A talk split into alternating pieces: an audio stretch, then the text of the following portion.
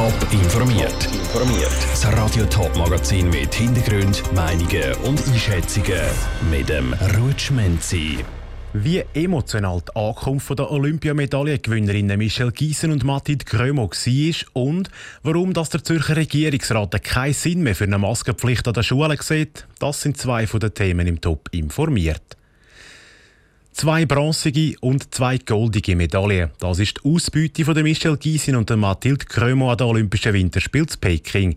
Die zwei Schweizerinnen sind heute Morgen in Zürich gelandet und lautstark empfangen worden. Saskia Schär war mit dabei. Gewesen. Von Swiss Olympics ist es so eigentlich nicht vorgesehen.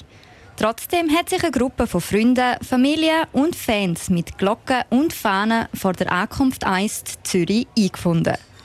Wo dann die zwei mehrfachen Medaillenträgerinnen Michelle Gysin und Mathilde Krümmer mit ziemlich Verspätung angekommen sind, hat es kein Halten mehr gegeben.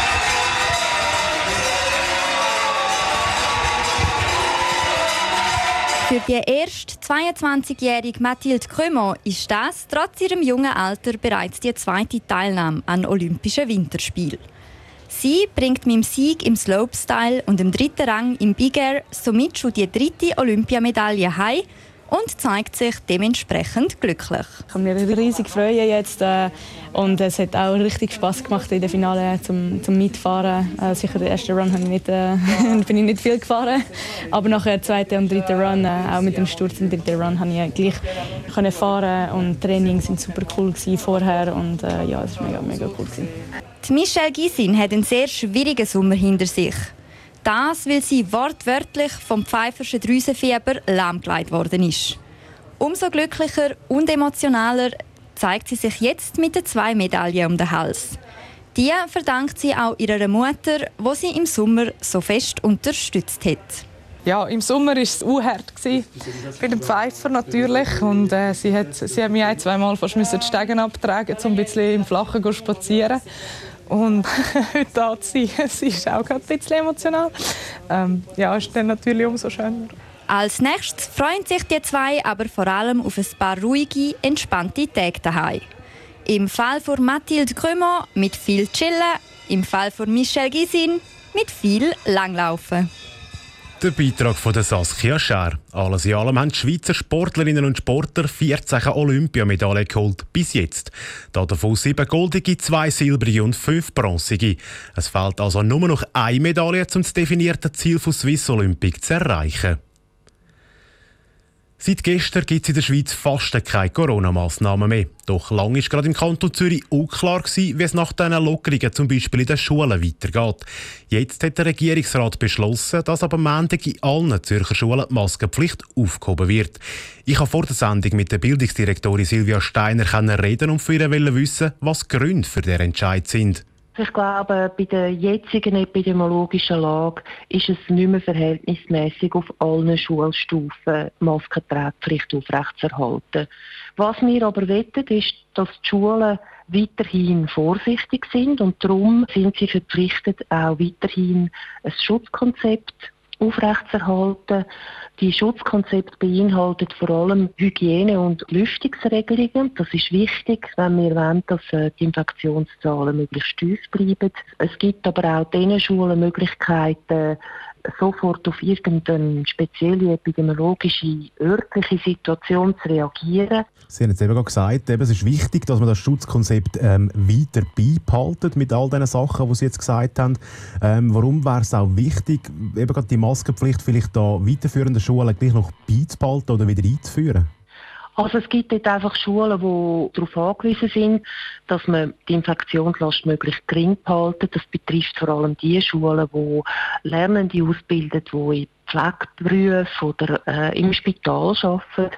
Und dort würde eben die Verpflichtung, um ein Schutzkonzept aufrechterhalten, den Schulen auch ermöglichen, vorübergehende Maskenpflicht anzuordnen. Eben grundsätzlich hat der Bundesrat die Corona-Pandemie fast ein bisschen beendet, kann man sagen. Wie lange werden die Schutzkonzepte an der Zürcher Schulen noch aufrechterhalten? Wie wichtig ist das für euch? Jetzt haben wir die Verordnung mal bis zum 15. April. Ich glaube, dass wir sehr einen guten Sommer werden haben, aber das heißt nicht, dass wir unvorsichtig in den Herbst starten. Und wenn es nötig ist, werden wir halt dann müssen für das Winterhalbjahr wieder schauen, was für Massnahmen das nötig sind und nützlich. Aber äh, ich glaube, wir dürfen jetzt das erste Mal den Sommer genießen. Zürcher Bildungsdirektorin Silvia Steiner im Interview vor der Sendung.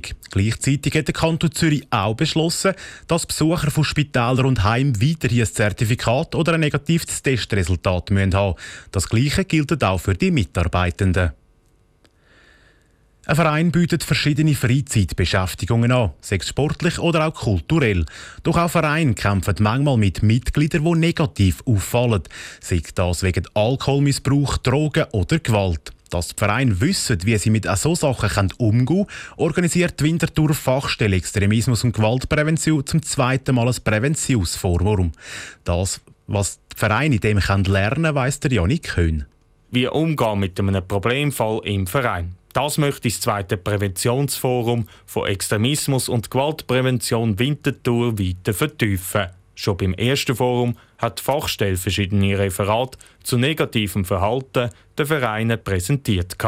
Dass jetzt zum zweiten Mal so eine Veranstaltung durchgeführt wird, sei schon nach dem ersten Forum klar gewesen, erklärt die Leiterin Serena Gut. Interesse bei der ersten Durchführung war sehr groß und man hat schon damals bei der ersten Durchführung vorgehabt, das Präventionsforum regelmäßig weiterzuführen. Natürlich jeweils mit entsprechend aktuellem Fokus auf unterschiedliche Themen. Bei der zweiten Durchführung mit dem Titel Hinschauen und Handeln soll jetzt die Praxis dazukommen. Die Vereine werden in drei verschiedenen Workshops geschult und können auch aktiv mitmachen. Bei den Workshops werden verschiedene Themen behandelt. Einerseits, wie man Gesprächsführung macht, in einem lösungsorientierten Ansatz, also wie man konstruktiv Gespräche kann führen kann. Und dann geht es auch in einem anderen Workshop um Suchtprävention innerhalb des Vereins, also ganz ein anderes Thema von Prävention. Und im dritten Workshop geht es um Extremismus im Verein. Eingeladen zum Anlass sind alle Vereine aus der Stadt und dem Bezirk Winterthur. Das Ziel, was die Vereine von der Veranstaltung heimnehmen sollen, ist gemäss der Serena gut klar. Ganz sicher ein Austausch unter den Vereinen und auch mit uns als Dienstleistungen von der Stadt Winterthur zu dem Thema, dass sich Vereine wirklich auch mit dem Thema Extremismus und Gewalt und auch Prävention auseinandersetzen und man auch weiß, wie gehen wir als Verein damit um, wenn wir mit extremen Haltungen konfrontiert werden. Das Präventionsforum findet am 2. März statt. Interessierte Vereine haben noch bis am 27. Februar Zeit, sich anzumelden. Der Janik Köhn hat berichtet, die Vereine können am Präventionsforum gratis mit dabei sein. Top informiert, auch als Podcast. Mehr Informationen gibt es auf toponline.ch.